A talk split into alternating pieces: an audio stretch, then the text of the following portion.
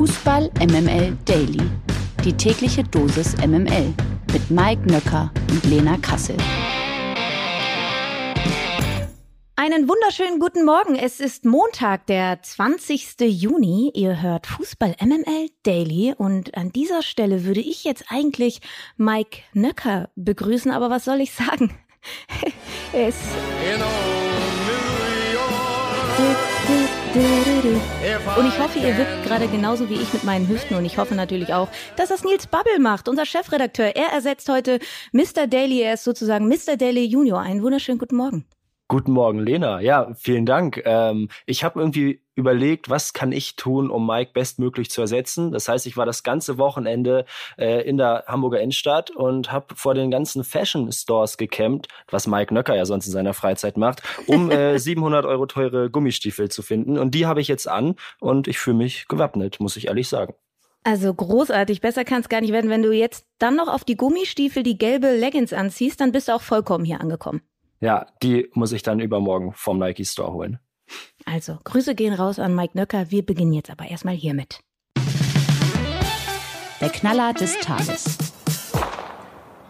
Martin Hinteregger hat im Interview mit der Kronenzeitung alle Wechselgerüchte ausgeräumt. Ich werde meine Profikarriere definitiv bei Frankfurt beenden, sagte der Innenverteidiger. Auch ein Wechsel zu Hertha BSC käme nicht in Frage.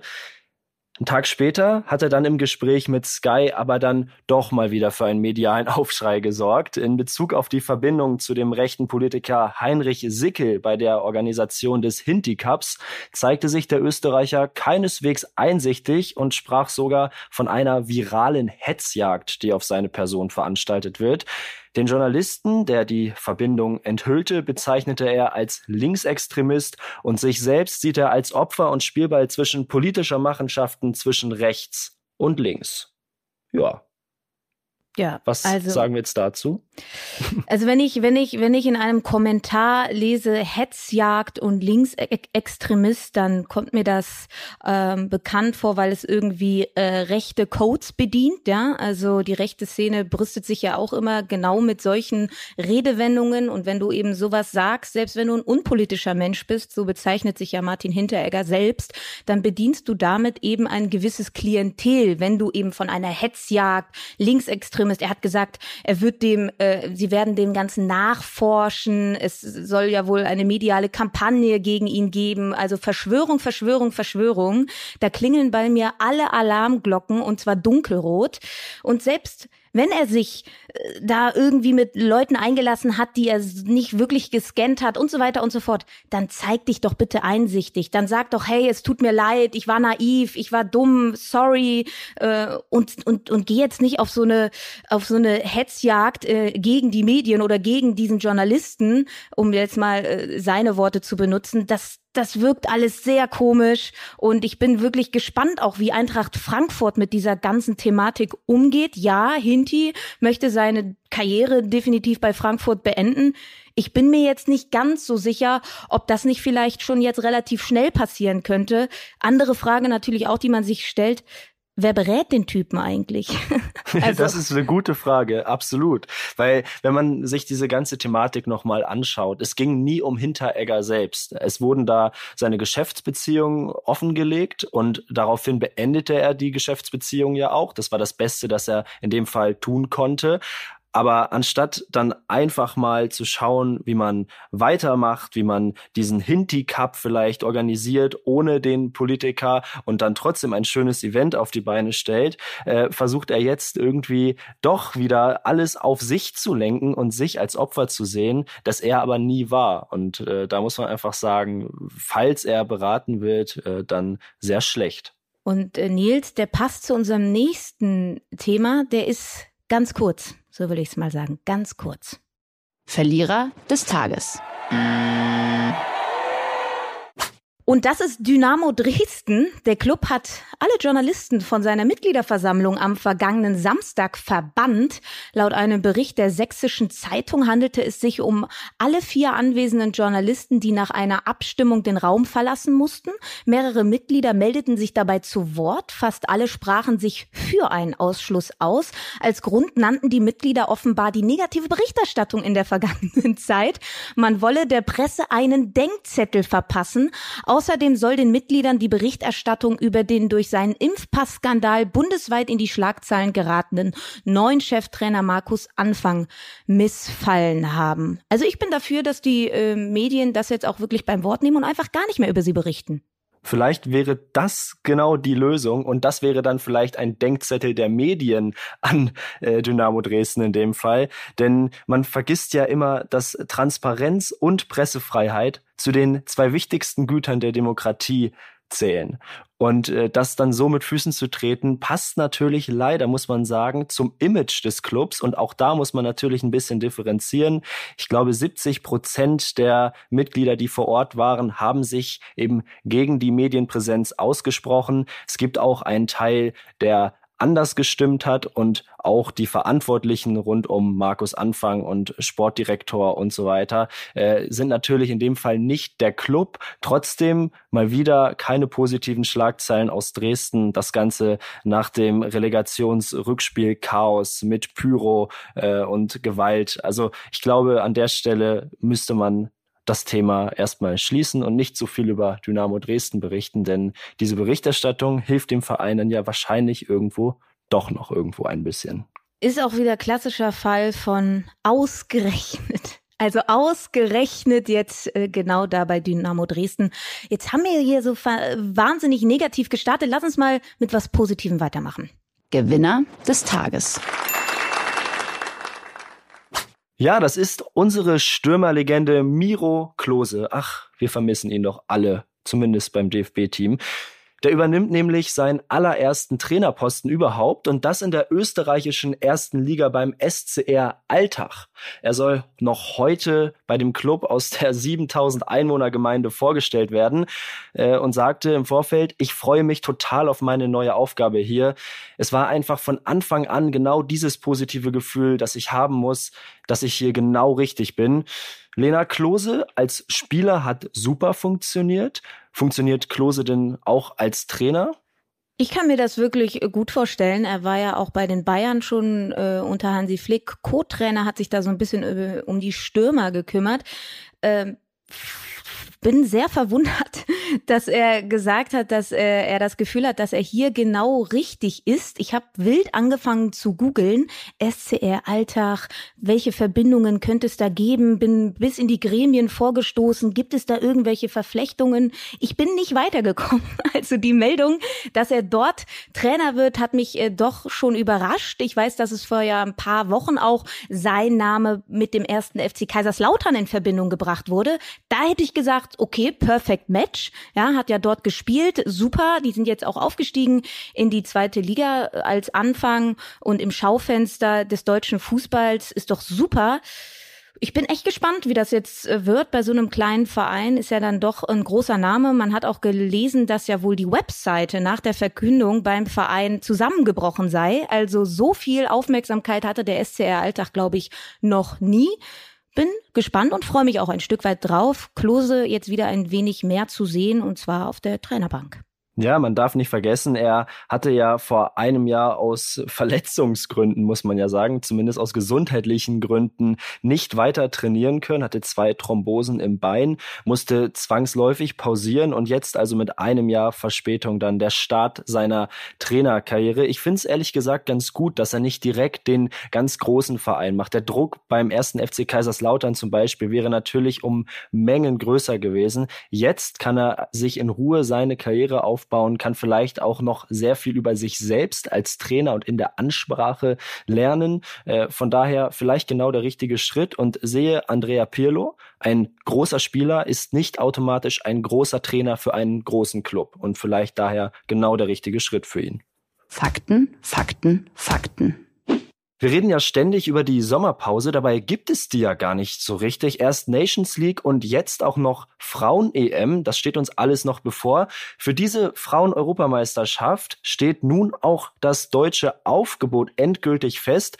Bundestrainerin Martina Voss-Tecklenburg hat den Kader von 28 auf 23 Spielerinnen reduziert. Das endgültige Aufgebot besteht nun aus 20 Feldspielerinnen und drei Torhüterinnen.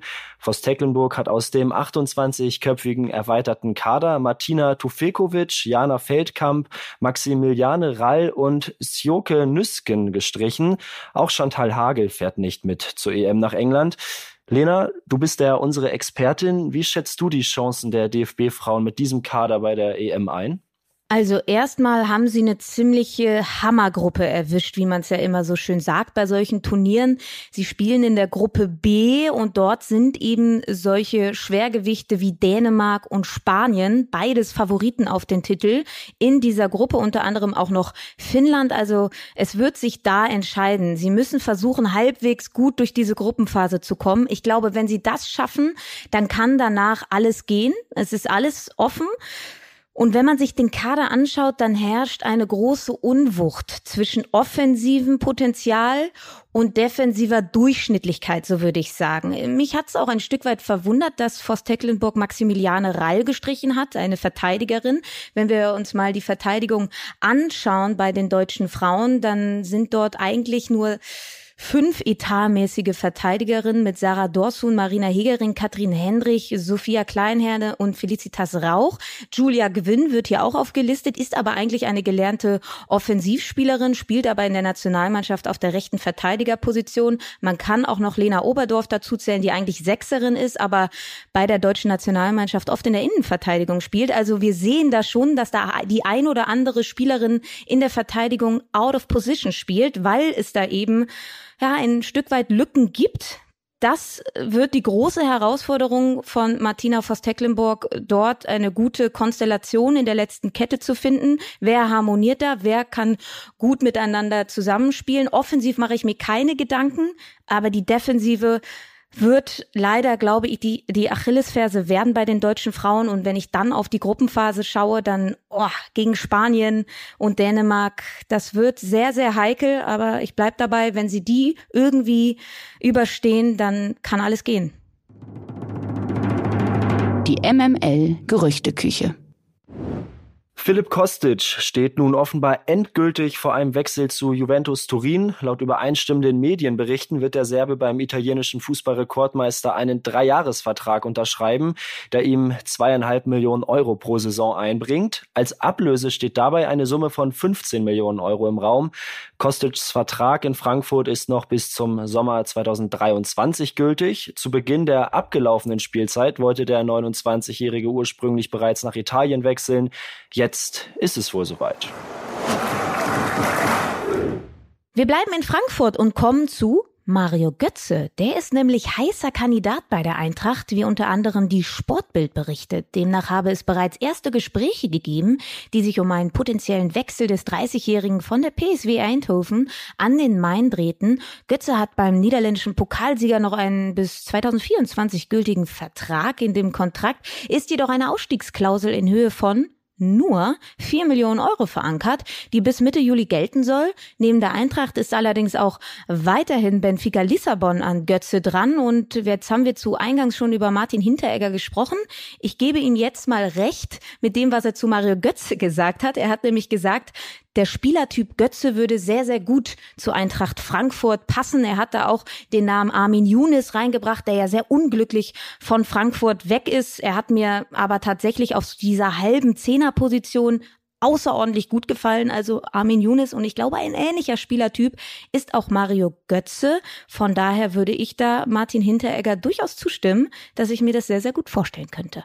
Absolut. Und Götze bei Eintracht Frankfurt ist doch einfach nur geil, oder? Also ich habe mal bei Twitter geschaut, da gibt's viele, die ihm das abraten, nicht zurück in die Bundesliga, unbedingt, wenn dann nach Lissabon wechseln. Äh, ich bin der anderer Meinung. Ich finde, Götze kann es auch in Deutschland nochmal allen zeigen und generell Eintracht Frankfurt, wenn das denn alles so stimmt mit den Gerüchten rund um Götze, um Alario, auch Wout Wechhorst, der im Gespräch ist dann scheint da noch einiges auf dem Transfermarkt zu gehen. Und das muss natürlich auch so sein, gerade wenn Philipp Kostic den Club verlässt und wenn man nächstes Jahr in der Champions League vielleicht doch weiterkommen möchte, als man das erwartet. Und vor allem, ich habe ihn ja schon versucht, hier vehement in Daily in die Nationalmannschaft zu reden. Wenn Götze jetzt zur Eintracht Frankfurt wechselt, steigt natürlich, wenn er gute Leistungen zeigt, auch ein wenig der Druck auf Hansi Flick, denn die deutschen Medien werden natürlich ihn dann noch mehr in den Fokus rücken. Stichwort WM 2022 im November in Katar. Und ich glaube, das ist auch noch ein Aspekt, worüber Mario Götze eventuell nachdenkt. Er hat, er ist jetzt schon 30 Jahre alt. Es ist seine letzte Chance, würde ich fast vermuten, nochmal sich ins Rampenlicht der Nationalmannschaft zu spielen. Und äh, Philipp Kostic geht. Die Nummer 10 wird also frei. Also ich glaube, da passt einiges. Taiwo Avoni von Union Berlin sieht sich in der kommenden Saison offenbar eher in der Premier League als in der Bundesliga. Es gibt auch konkretes Interesse und zwar von Nottingham Forest. Der Aufsteiger müsste allerdings die Ausstiegsklausel des 24-Jährigen ziehen, die im Bereich von satten 20 Millionen Euro liegen soll. Der Nigerianer erzielte in der abgelaufenen Spielzeit stolze 15 Bundesligatreffer für Union. Und Lena wäre sicher ein herber Verlust, oder? Ja, auf jeden Fall. Vor allem, wenn man noch ähm, überlegt, dass Max Kruse ja jetzt in der vergangenen Saison auch weggebrochen ist in der Offensive. Ähm, und es war trotzdem ein Stück weit erwartbar, dass Taiwo Avoni nicht jetzt allzu lange noch bei Union Berlin bleiben wird. Äh, bin mir aber sehr sicher, dass Oliver Runert da wieder irgendeinen Namen ähm, aus dem Ärmel zaubert, wo wir dann sagen, ach klar, ja, irgendein ablösefreier Spieler, der dann einschlägt. Das ist halt typisch Union. Ähm, haben natürlich auch Glück, dass Geraldo Becker jetzt in der abgelaufenen Saison endlich an sein Leistungspensum rangekommen ist. Das heißt, sie werden, haben auf jeden Fall schon einen Spieler im Kader, der diese Physis, diese Körperlichkeit eines Avonie schon hat. Bin gespannt, wen sie da, wenn es jetzt soweit kommt, aus dem Hut zaubern, aber bin mir sehr sicher, dass es wieder ein toller Transfer werden wird. Die Ohrfeige. Ja, die kommt heute vom ehemaligen Liverpool-Stürmer Dean Saunders. Der kritisiert Sadio Mané, nämlich für seinen Wechsel zum FC Bayern. Zitat, nichts gegen den Verein, es ist ein großartiger Verein, aber die Liga ist nicht annähernd eine Herausforderung für Manet, sagte Saunders bei Talksport. Er will Tore schießen, sie gewinnen jede Woche 5 zu 0, nur ein Team kann die Liga gewinnen. Ja, und der heute 57-jährige Saunders setzte in Sachen Geringschätzung für die Bundesliga aber sogar noch eins oben drauf, indem er Manets künftiges Leben in Deutschland skizzierte. Er wird sich in seinen Sessel setzen, eine Zigarre anzünden, für Bayern im dritten Gang spielen und die besten zwei Jahre seines Fußballerlebens ruinieren. Äh, ich denk mir so, who the fuck ist Dean Saunders. also was denkt er eigentlich, wer er ist? so geil. Ja, ich habe auch gegoogelt. Er hat in den 90ern ein paar Tore geschossen, ja, hatte er. Und ist es auch ein bekannter Spieler des FC Liverpool. Aber jetzt mal ehrlich, das ist doch auch immer so dieses klassische Bundesliga-Bashing. Äh, James Rodriguez und äh, Philippe Coutinho waren auch zwei Weltstars und beide haben in der Bundesliga jetzt nicht so richtig überzeugt. Das kann Mané natürlich jetzt besser machen und ey, wenn die nächstes Jahr im Champions League-Finale gegen den FC Liverpool gewinnen und Mané einen Doppelpack erzielt, ich glaube, dann würde ich den Dean Saunders auch nochmal sehen wollen. und nichtsdestotrotz, um das vielleicht dieses Manet kommt jetzt in die Bundesliga-Thema abzuschließen, ist schon ziemlich geil. Können wir auch einfach mal festhalten. Und ein Star hat die Bundesliga verlassen, Erling Haaland. Es ist sehr, sehr gut für den deutschen Fußball, dass jetzt ein neuer Weltstar gekommen ist. Punkt. Vielleicht kommt ja auch noch Cavani. Das abseitige Thema. Mesut Özil könnte die Fußballschuhe schon sehr bald an den Nagel hängen. Der ehemalige deutsche Nationalspieler plant mehreren Medienberichten nach einen außergewöhnlichen Branchenwechsel. Der 33-Jährige möchte offenbar Profi-Gamer werden. Yay! Nach seinem Wechsel in die Türkei zu Fenerbahce konnte Özil auf dem Platz nicht richtig Fuß fassen. Auch der neue Coach Jorge Jesus äh, sieht Özils Zeit als abgelaufen. Özil ist seit einigen Jahren schon in der Videospielszene aktiv.